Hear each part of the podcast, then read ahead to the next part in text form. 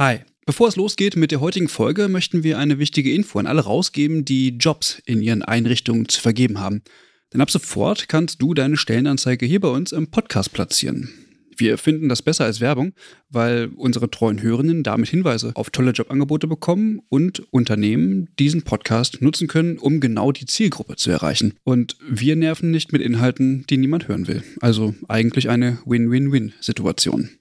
Wenn du also eine Stellenanzeige hast, am besten natürlich für akademisch Pflegende, dann schreib uns eine Mail an hallo@übergabe.de. Übergabe hier mit UE.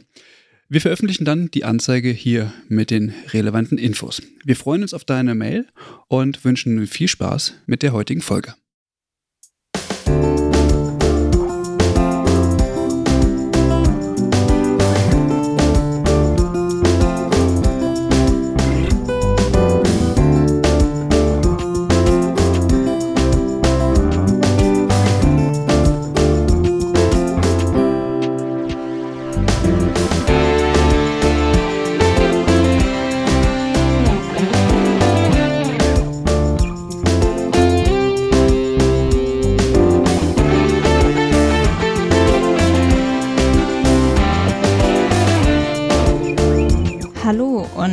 Herzlich willkommen. Heute startet das Pflege-Update mit der ersten Folge. Mein Name ist Caroline und hier virtuell an meiner Seite ist Clara.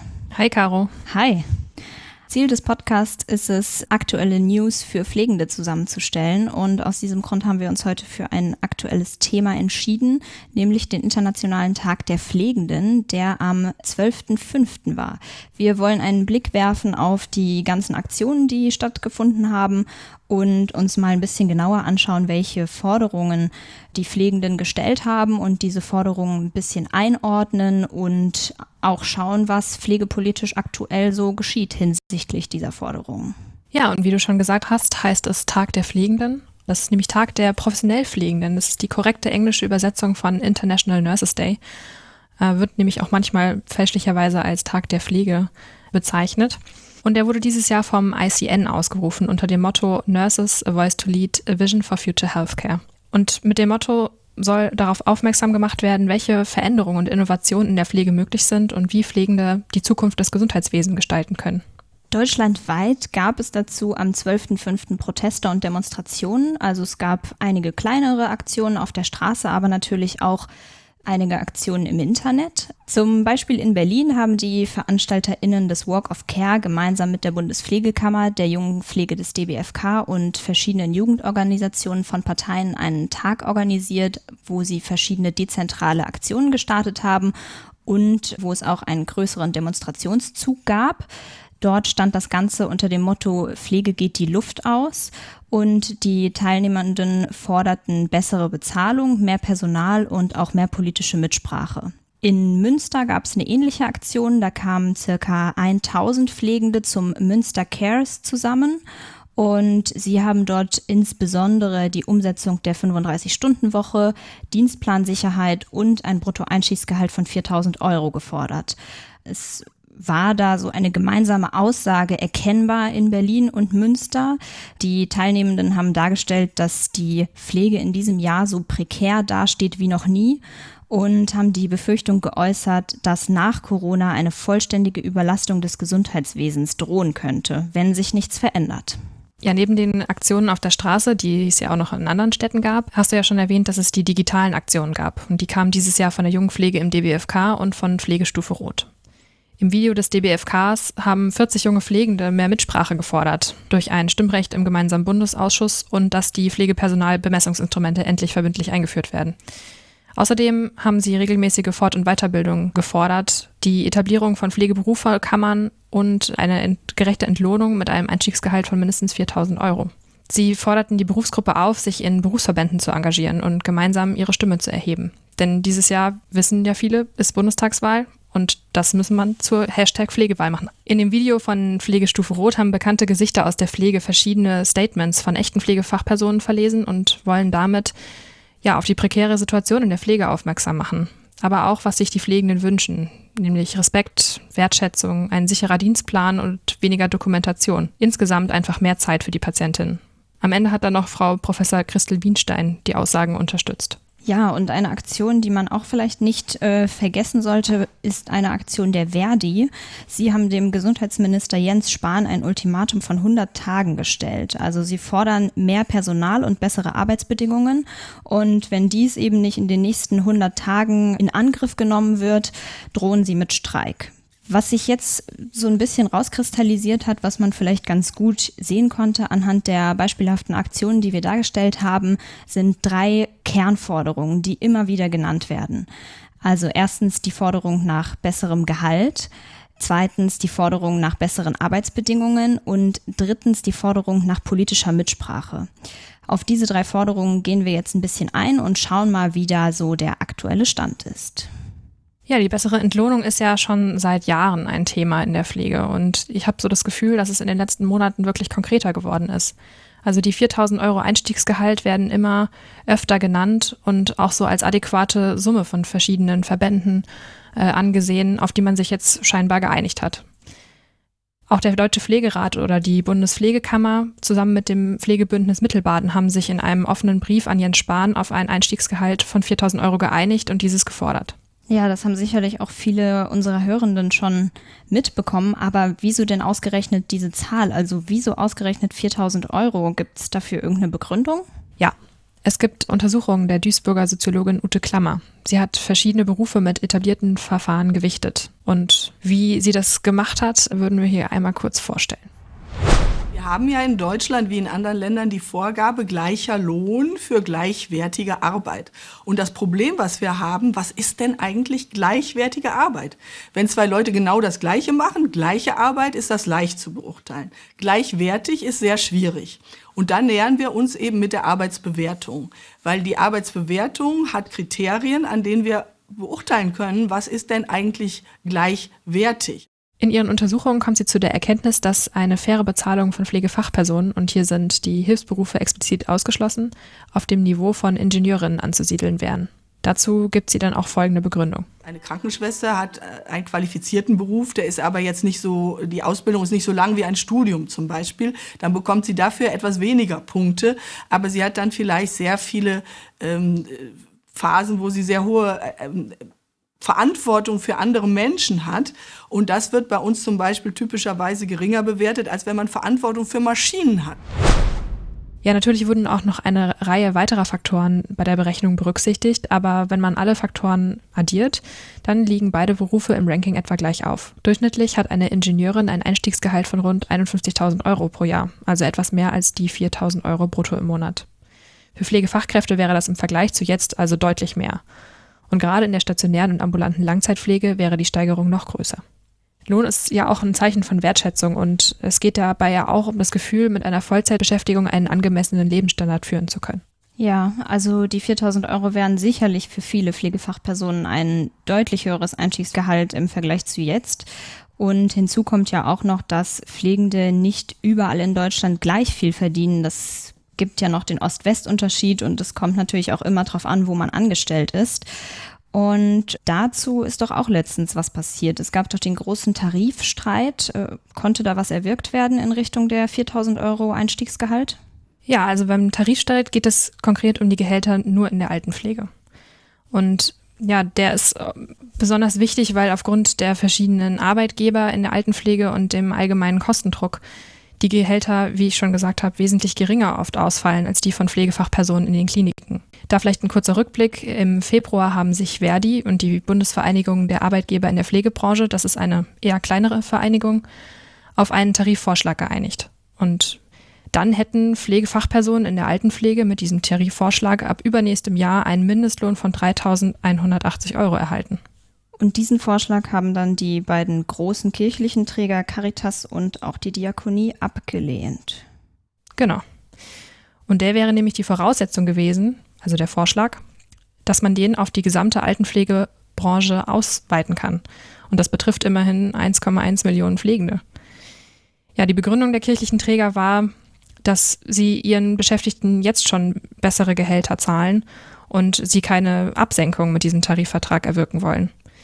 Auch die privaten Arbeitgeberverbände wie der BPA argumentierten, dass der Vorschlag ja nur die Interessen von einer Minderheit verkörpern würde. Und das bezieht sich auf die geringe Mitgliederzahl der Bundesvereinigung der Arbeitgeber. Mhm. Aber war es das jetzt damit? Also bedeutet das jetzt, es gibt keine flächendeckende Gehaltserhöhung für die Altenpflege?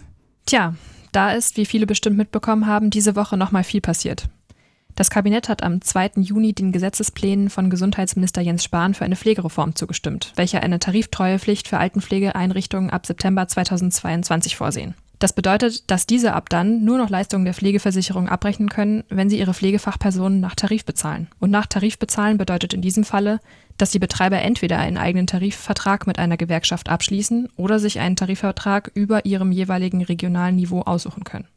Dadurch sollen etwa die Hälfte der alten Pflegefachpersonen in Deutschland, welche aktuell nicht nach Tarif bezahlt werden, brutto bis zu 300 Euro mehr im Monat verdienen.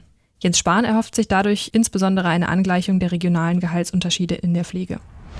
Durch diese Regelung werden viele Hunderttausende Pflegekräfte besser bezahlt werden. Übrigens auch besser bezahlt werden viele in Ostdeutschland. Gerade im Westen und Süden der Republik haben wir viele Arbeitgeber, äh, äh, die auch kirchlich getragen sind. Dort gibt es feste Tarifgefüge. Äh, und in Ostdeutschland gibt es das deutlich seltener, sodass gerade in Sachsen, Sachsen-Anhalt und Brandenburg diese Maßnahme einen sehr entscheidenden Unterschied für die Pflegekräfte machen wird. Also gegenfinanziert wird diese Verbesserung in der Bezahlung.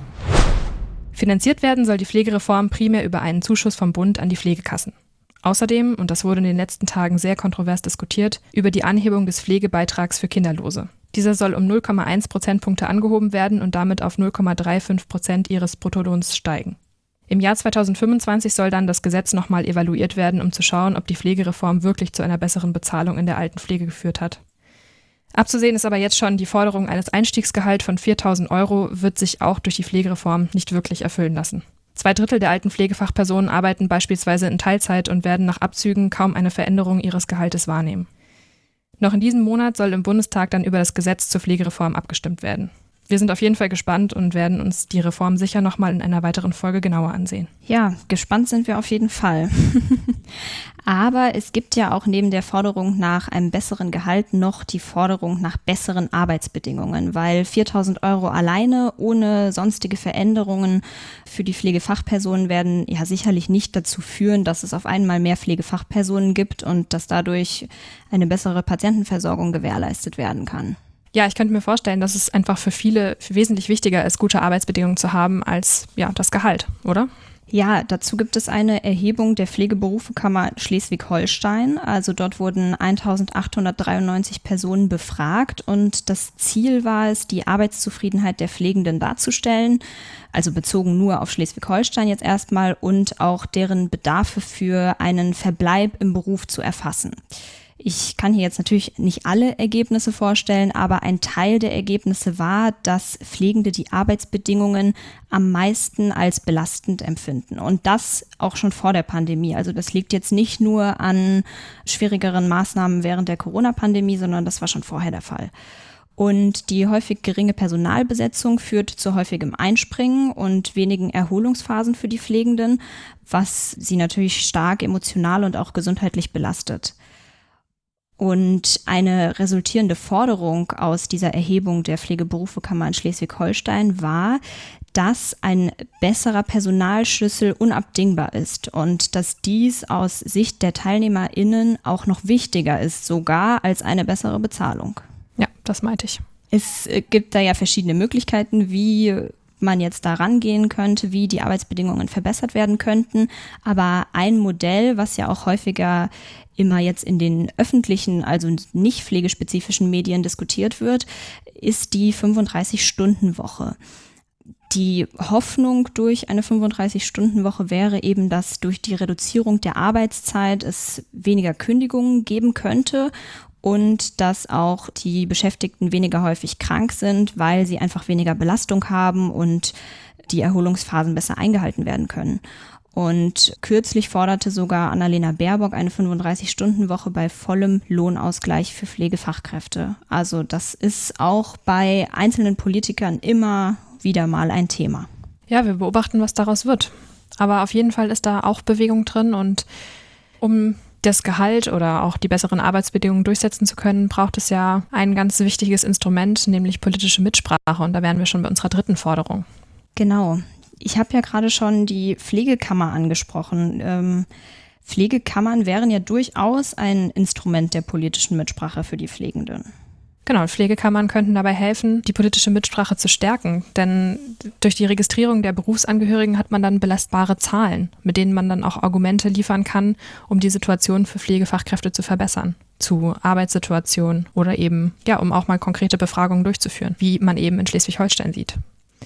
Aber auch ist eine Pflegekammer beteiligt bei der Gesetzgebung, um als Vertretung der Berufsgruppe. Ja, aber wie ist denn da jetzt der aktuelle Stand in Deutschland mit den Pflegekammern? Ja, nochmal vorweg, also derzeit gibt es Kammern in Schleswig-Holstein, in Rheinland-Pfalz und in Niedersachsen. Wobei, wie es bestimmt auch viele mitbekommen haben, es im März ein negatives Abstimmergebnis der Mitglieder der Pflegekammer in Schleswig-Holstein gab. Dort haben sich 91 Prozent gegen die Fortführung der Kammer ausgesprochen. Und jetzt hat auch der Landtag reagiert und ein Gesetz zur Auflösung der Pflegekammer auf den Weg gebracht. Das Gesetz wurde dann von den Fraktionen der CDU, FDP, Grünen und der AfD unterstützt. Und ja, das Ergebnis ist, dass die Pflegekammer noch in diesem Jahr aufgelöst werden soll. Aber es gibt Hoffnung und in anderen Bundesländern wie in NRW laufen die Errichtungsverfahren und gibt es Vorstöße, eine Pflegekammer zu etablieren. Ja, das wird auch sicherlich noch ein paar Mal hier Thema sein im Pflegeupdate. Aber Kammern sind ja auch nicht das einzige Instrument zur politischen Mitsprache. Also Andreas Westerfellhaus, der Pflegebevollmächtigte der Bundesregierung, hat letztens erst auf dem Pflegepolitischen Kongress des DBFK betont, dass er es für sehr wichtig erachtet, dass Pflegefachpersonen auch in Gremien vertreten sind, in anderen politischen Gremien. Und ein solches Gremium wäre ja zum Beispiel der GBA, also der gemeinsame Bundesausschuss. Und diese Forderung haben wir ja auch teilweise sehr konkret gehört am Tag der Pflegenden, dass die Pflegenden eben ein Stimmrecht im gemeinsamen Bundesausschuss haben möchten. Das ist das höchste Gremium der Selbstverwaltung und der wird vom Gesetzgeber dazu beauftragt, Entscheidungen zur gesundheitlichen Versorgung zu treffen. Und da wäre es natürlich nicht schlecht, wenn Pflegende mit am Tisch säßen. Genau, derzeit ist es nämlich so, dass dort nur VertreterInnen der Kostenträger und der Leistungserbringer miteinander verhandeln und stimmberechtigt sind. Und die größte Berufsgruppe des Gesundheitswesens, also die Pflege, die ist dort nicht vertreten. Also sie dürfen beratend tätig sein, aber haben eben kein Stimmrecht. Und auch das ist in der Politik immer mal wieder ein Thema. Zum Beispiel hat Herr Laumann, der Gesundheitsminister von Nordrhein-Westfalen, schon 2017 angemerkt, dass die Pflegenden im GBA stimmberechtigt sein sollten. Aber man muss dazu sagen, dass eben häufig gefordert wird, also von der Berufsgruppe selbst und eben teilweise auch von PolitikerInnen, aber dass es da jetzt keine direkten Vorhaben gibt, die in Aussicht stellen, dass die Pflegenden demnächst im GBA stimmberechtigt wären. Ja, also man sieht, es gab am Tag der Pflegenden viele verschiedene Aktionen. Sehr viele Pflegende sind auf die Straße gegangen oder sind im Internet laut geworden und haben gezeigt, wofür sie stehen, haben ihre Forderungen formuliert und man sieht, dass die Forderungen auch nicht isoliert zu betrachten sind. Also alleine mehr Gehalt oder alleine bessere Arbeitsbedingungen, das würde uns nicht viel weiterbringen. Die Faktoren greifen alle ineinander. Mehr Gehalt, bessere Arbeitsbedingungen, auch politische Mitsprache sollten alle gemeinsam betrachtet werden und auch weiterhin in Zukunft ein Thema sein. Ja, und wir hoffen, dass uns das mit unserer allerersten Folge des Pflegeupdates gelungen ist, die Forderungen darzustellen und ja, unserem Tag der Pflegenden ein bisschen Aufmerksamkeit zu schenken. Von jetzt ab wollen wir alle zwei Wochen über Aktuelles aus der Pflegewelt sprechen. Und wir freuen uns, wenn ihr auf unseren Social-Media-Kanälen der Übergabe mit uns diskutiert. Ihr dürft uns natürlich auch gerne schreiben unter pflegeupdate.übergabe.de. Und falls ihr mehr Informationen zu den Hintergründen unserer Recherche haben wollt, dann könnt ihr gerne nochmal einen Blick in die Shownotes werfen. Und bis dahin, ciao, Caro. Tschüss, bis zum nächsten Mal.